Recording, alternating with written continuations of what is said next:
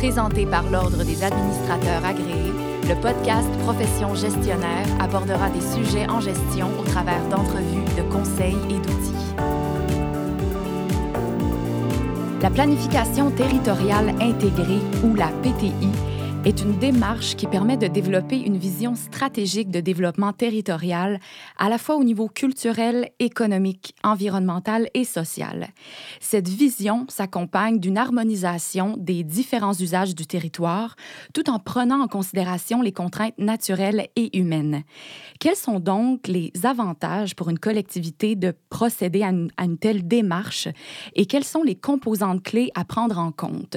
On en parle aujourd'hui avec Steve Boussy ADMA et spécialiste du développement des collectivités. Bonjour, Monsieur Boussiki. Oui, bonjour.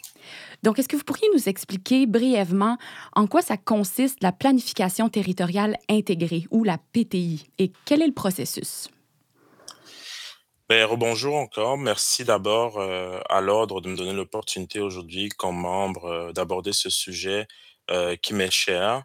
la planification territoriale intégrée, pour moi, c'est un outil essentiel euh, quand on parle de la complexité euh, avec lequel doivent faire face les territoires. On vit présentement une crise. C'est une complexité de plus qui s'ajoute, par exemple, à des enjeux qui sont ceux de la pauvreté et des inégalités sociales. Donc, comment est-ce que, comme gestionnaire aujourd'hui, quand on est responsable d'une démarche territoriale, on fait face à cette à ces réalités-là en abordant des questions qui sont des questions de notre temps aujourd'hui? Des questions d'inclusion, des questions euh, de diversité, mais aussi d'équité. Euh, c'est un peu à ça que sert la planification territoriale intégrée. Le mot intégré ici est mis pour, euh, pour que toutes ces composantes-là, euh, qui sont en réalité euh, des, des, euh, des conditions gagnantes, que ce soit l'inclusion, que ce soit la diversité, que ce soit l'équité, qui sont des conditions gagnantes. Mais, mais plus que ça, euh, on parle ici de complexité de territoire. Je, vais prendre mon expérience euh, la plus récente, euh, c'est celle de Montréal-Nord, un territoire qui présente des déterminants à la pauvreté qui sont très, très importants. Un territoire qui, présente des réalités comme celle dues au décrochage scolaire, à la monoparentalité. mais en même temps, on veut mettre en place un plan d'action qui fait contribuer la population.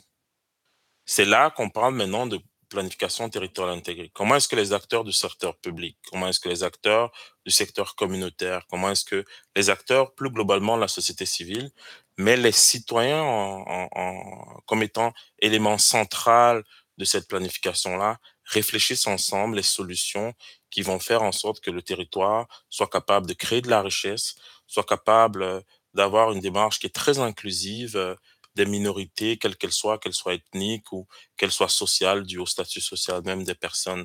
Donc, la planification territoriale intégrée, c'est vraiment une démarche qui nous permet, qui nous permet euh, dans une vision concertée, de développer ensemble, euh, euh, d'autres le font sur 5 ans, sur 25 ans ou sur 50 ans, euh, de développer une démarche à travers laquelle on veut résoudre, mais de façon très inclusive, les réalités d'un territoire. Mmh très bien. Mais on comprend que vous avez été amené à suivre vous-même une telle approche, une telle démarche. Est-ce que vous pourriez nous la décrire un peu? Oui. Donc, euh, euh, il y a trois ans, j'arrivais à Montréal-Nord. Euh, on arrivait à la fin du, de l'échéance du plan de développement social.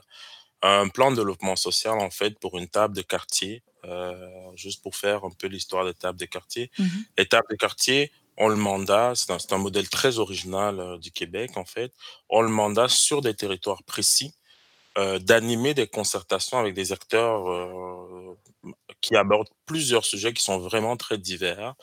On parle d'éducation, on parle de conditions féminines, on parle de d'accueil, d'intégration des nouveaux arrivants, on parle de planification urbaine intégrée et tous ces enjeux-là, pour Montréal-Nord, par exemple, on, on en avait identifié huit enjeux il faut trouver une façon intégrée d'aborder tous ces enjeux-là dans une vision, dans une vision qui doit être commune et, euh, et collective quelque part. Et donc, euh, quand j'arrive en 2017, le plan de développement social euh, qui avait été adopté en 2014 euh, pour trois ans euh, est à échéance. Donc, il fallait mener une nouvelle démarche pour aller vers le prochain plan de développement social. c'est comme ça que s'amorce en fait une, une, une démarche de planification territoriale intégrée. La première étape, oui. Non, allez En fait, parce que vous aviez parlé d'enjeux à prendre en compte. Vous en avez mentionné quelques-uns. Euh, est-ce qu'il y en aurait d'autres aussi qui, qui, vaudraient la peine d'être soulignés? Ben, il faut, il faut, les enjeux qu'il faudrait souligner aussi, ce sont les outils dont on dispose. Les mmh outils sont de trois ordres. Il y a d'abord la maturité elle-même de la population, euh, parce qu'on veut quand même, euh, euh, comme professionnel, s'assurer que on ne décide pas à la place des citoyens du quartier. Ils sont les premiers à devoir parler de, de, de, ce qu'ils veulent, de la façon dont ils veulent voir leur quartier se développer. Euh, mais quand on parle d'un quartier comme Montréal-Nord, où euh, il y a beaucoup de, il y a beaucoup d'enjeux liés à, à, la situation euh, de pauvreté, mmh des fois c'est pas euh, leur premier besoin que d'être assis autour d'une concertation pour se mettre à réfléchir. On a des besoins beaucoup plus euh, primaires. Mais on a la responsabilité comme professionnel, euh, tout en résolvant ces, ce besoin primaire-là, de faire ce qu'on appelle le développement du pouvoir d'agir, de leur rappeler que euh, quand on lutte à la pauvreté, on ne leur fait pas une faveur. Tout au mmh. contraire, ça doit être un moyen pour leur redonner du pouvoir sur leur propre situation. Une façon concrète de leur redonner du pouvoir, c'est de veiller à ce que, à travers un transfert de compétences, ils se retrouvent dans les instances décisionnelles pour trancher sur euh, l'un ou l'autre choix qui sera déterminant pour le restant de leur cohabitation sur le territoire. Fait que ça, c'est un élément à prendre en compte d'abord, c'est euh, où est-ce qu'est rendue la population par rapport à une telle démarche? Est-ce qu'elle est disponible? Est-ce qu'elle est disposée? Est-ce qu'elle est outillée? Euh, tout en vous disant ça, c'est quand même aussi une responsabilité de ceux, euh, quand je dis de ceux, des gestionnaires qui portent ce type de démarche-là, de s'assurer de transférer ce, euh, cette compétence-là, mais de ne pas se substituer à la population. Fait que ça, c'est ça, c'est un premier enjeu mmh. qu'il faut prendre en compte. Le deuxième enjeu, euh, c'est la diversité des acteurs qui participent à, à cette, à cette démarche-là. Diversité qui est due d'abord aux missions, euh, qu'on soit issu euh, de l'administration municipale. Quand on prend le cas, par exemple, d'un territoire comme Montréal-Nord, euh, l'administration municipale aussi, c'est une, c'est on parle beaucoup de gouvernement de proximité. Fait que eux aussi sont proches de la population. Ils ont leurs propres moyens d'aller euh, saisir le pouls de ce que voudrait la population, mais aussi ils ont des missions qui sont liées aussi à leur planification stratégique à eux. Ensuite, on va parler euh, des SUS, dont tout ce qui est euh, services de proximité issus du système de la santé publique. Mmh Eux aussi ont le besoin de, de, de, de de, rendre compte, ils ont, il y a une forme d'imputabilité populationnelle aussi qui est liée à la santé publique qu'il faut prendre en compte dans cette démarche-là. On a les organismes communautaires, globalement, euh, qui sont très diversifiés aussi par leur mission. je, peux prendre trois grands groupes euh, qui sont liés. Euh, l'accompagnement à travers l'employabilité, l'accompagnement à travers les enjeux qui sont plus liés aux situations de précarité, donc la santé mentale, la pauvreté, le logement précaire et tout.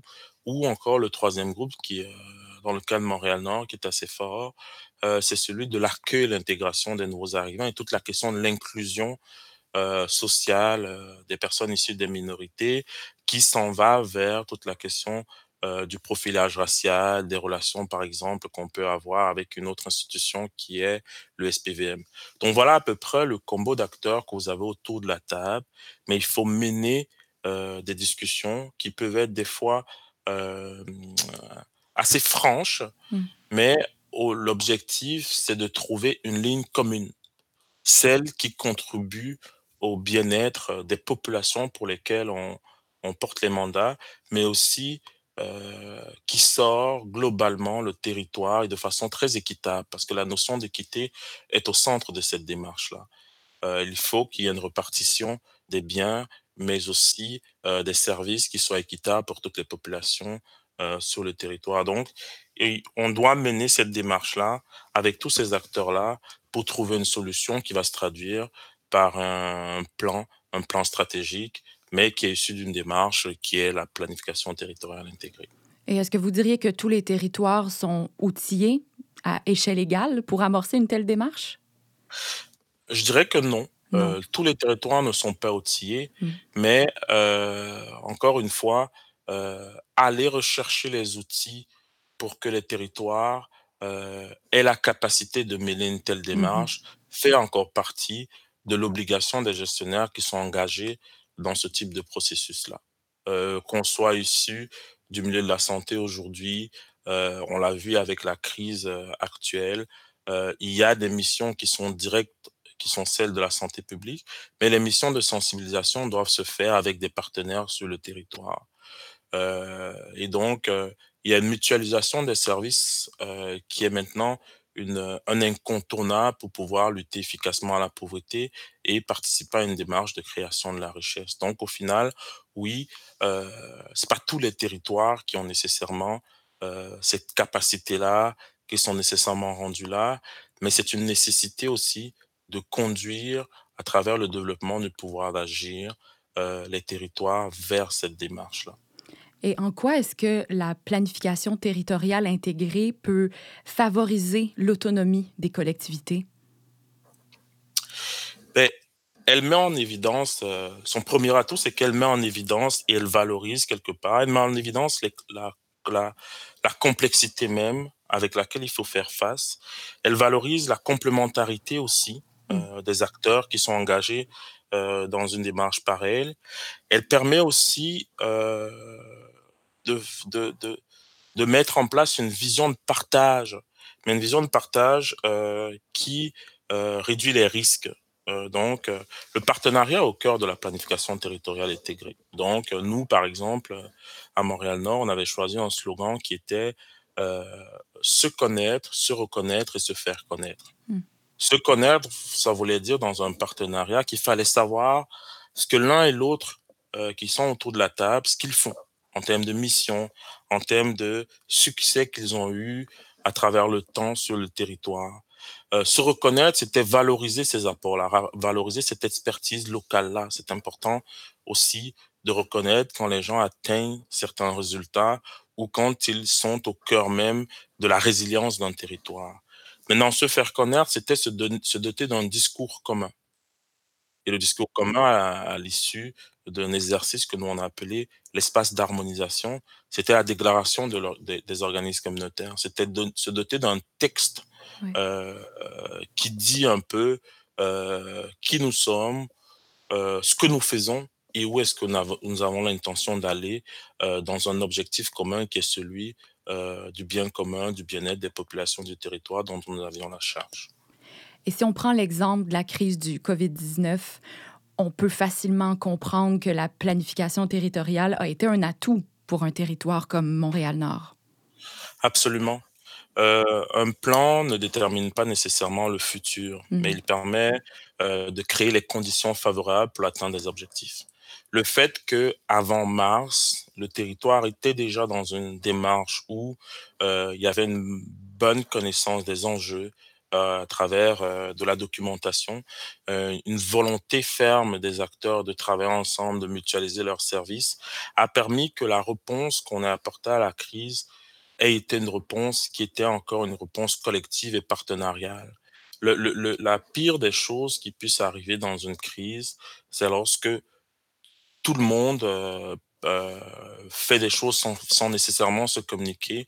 On a un risque de dédoublement, on a un risque de créer de la panique, on a un risque que l'information n'arrive pas au destinataire. Fait que le réflexe de devoir se dire: «Comment est-ce qu'on on se met ensemble pour travailler?» minimalement à 3 niveaux.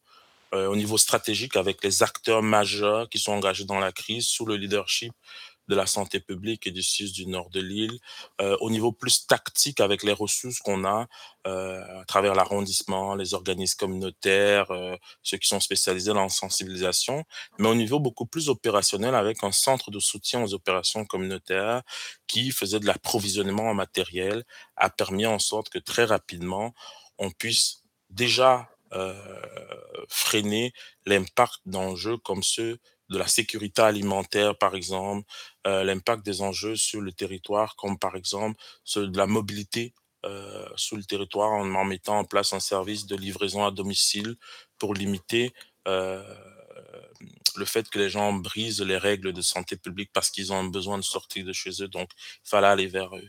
Fait que euh, l'avoir, cette, culture-là avant, a permis euh, de se mouvoir assez rapidement, mais aussi de s'ajuster.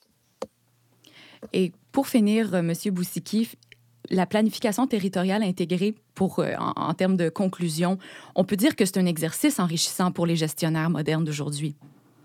Absolument. Oui. Euh, pour ceux qui sont euh, déjà polyvalents, c'est un, un plaisir que de participer à un exercice pareil parce que ça ouvre un peu ce qui doit être pour un gestionnaire moderne aujourd'hui une capacité, non pas à être spécialiste d'un domaine, mais de pouvoir coordonner dans une vision d'ensemble plusieurs domaines, plusieurs euh, euh, identités professionnelles avec laquelle il faut combiner.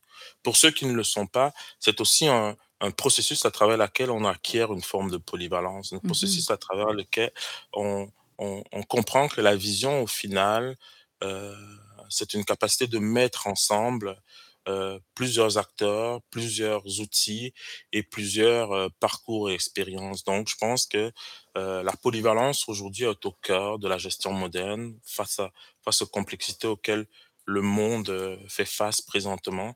Et donc, il y a quand même dans, dans, dans cette démarche-là quelque chose de très, très enrichissant. Très bien. Steve Boussiki, ADMA, spécialiste du développement des collectivités, merci beaucoup pour votre participation à Profession gestionnaire. On retient donc de cet entretien que face à la complexité des enjeux auxquels font face les territoires, la planification territoriale intégrée s'avère vraiment un outil efficace qui vient prendre en considération les éléments que vous avez mentionnés plus tôt, celui d'équité, d'inclusion, de diversité.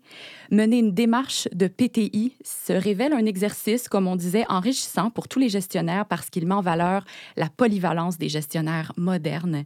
Et finalement, l'évaluation évolutive, c'est un atout majeur du processus car elle va permettre de réaliser des apprentissages collectifs, elle va permettre une flexibilité et aussi une imputabilité par rapport à la mission d'un territoire euh, sur le plan de sa population. Merci beaucoup, Steve Boussiki, pour partager sur le sujet via les médias sociaux. Ajoutez le hashtag Profession gestionnaire. Merci à tous les auditeurs et à la Profession gestionnaire était présentée par l'Ordre des administrateurs agréés, l'Ordre professionnel des gestionnaires du Québec. Pour des articles, des outils et des formations en ligne en lien avec le domaine de la gestion, visitez le adma.qc.ca.